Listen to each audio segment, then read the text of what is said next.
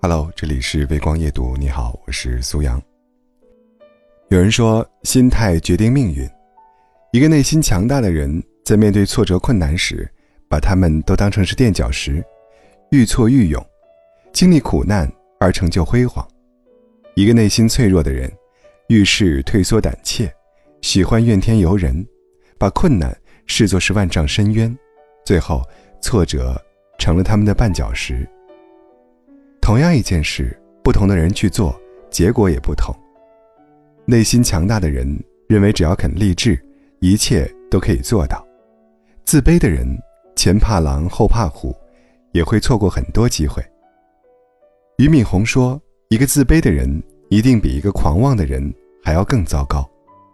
一个狂妄的人，也许还能抓住他生活中本来不是他的机会，但是自卑的人，永远会失去。”本来就属于他的机会，那我们该如何练就强大的内心呢？有两个方法分享给你。一般内心强大的人身上都有这两个特征：第一，行有不得，反求诸己。这句话出自于《孟子·离楼上》，意思是说，如果自己在行动上没有达到预期的效果，就应该好好反省，从自己身上找原因。让人内心强大的第一个方法就是，遇事内求，多反省自我，不断完善自己。遇到问题，从他人身上找原因，一想就疯；遇到事情，从自己身上找原因，一想就通。我们改变不了世界和他人，唯有改变自己，思想和观念一转变，很多事情都迎刃而解了。正如《易经》中所写：“穷则变。”变则通，通则久。遇事不要钻牛角尖，心态一转变，世界也变了。曾国藩在四十八岁以前做人过于刚强，得罪了不少人，因此做事也处处受到阻碍。咸丰七年和八年，他处于人生低谷，在家好好反省自己，不断在自己身上找原因，继而大彻大悟。他在家书中写道。自己大彻大悟后，发现自己全无本领，还总是喜欢认为他人身上都是毛病。做人要刚柔并济，太刚则折，太柔则迷。曾国藩通过反求诸己，练就了一颗强大而仁爱的内心。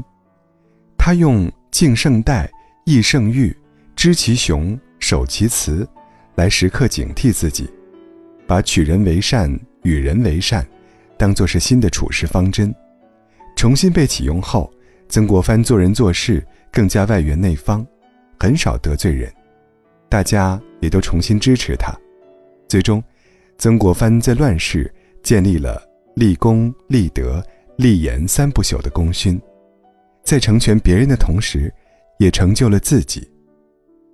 一个人如果总是喜欢抱怨他人、抱怨世界，内心就会被负面情绪充满，很难成长进步。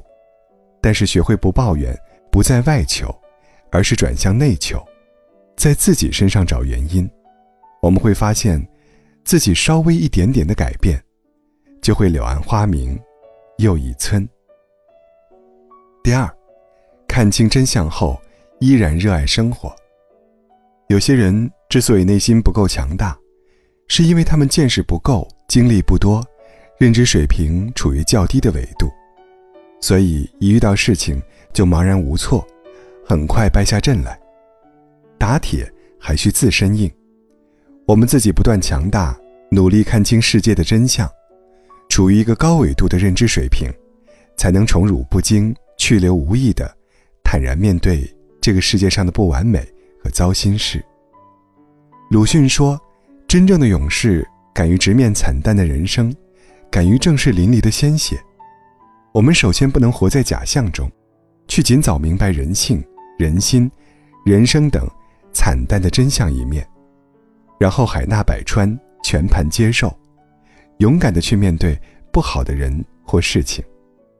即使看透了对方小人的嘴脸，但看透不说透，依然脸带微笑与他人相处。即使我们看懂了人性中许多恶的一面，我们依然要热爱生活，努力追求人性真善美的一面。如此这般，我们才能练就一颗不以物喜、不以己悲的强大内心。作家余华在《活着》里写道：“活着，在我们的中国语言当中充满了力量。它的力量不是来自于喊叫，也不是来自于进攻，而是忍受。去忍受生命赋予我们的责任，去忍受现实给予我们的幸福和苦难，无聊和平庸。生命有意义吗？内心强大的人。”是这样看待生命的。鲁迅先生经常评判人性的恶，但是他依然热爱生命。他在生命的路当中写道：“生命的路是进步的，总是沿着无限的精神三角形的斜面向上走，什么都阻止他不得。”人生到底有意义吗？周国平先生说：“没有。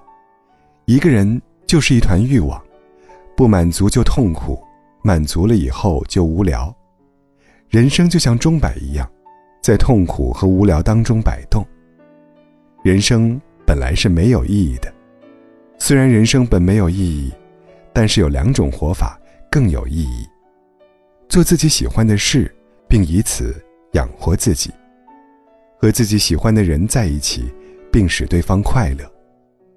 古人所说的“穷且益坚，不坠青云之志；老骥伏枥，志在千里。”长风破浪会有时，直挂云帆济沧海。从这些字里行间，我们都可以看到现实残酷的一面，又能够看到积极乐观的一面。所以说，真正内心强大的人，都是在看清生活真相后，依然热爱生活。让内心强大的两个方法：行有不得，反求诸己。看清真相后。依然热爱生活。他们是一种方法，更是一种做人做事的智慧。真正厉害的人，时常反思自己，并热爱生活。你，是一个内心强大的人吗？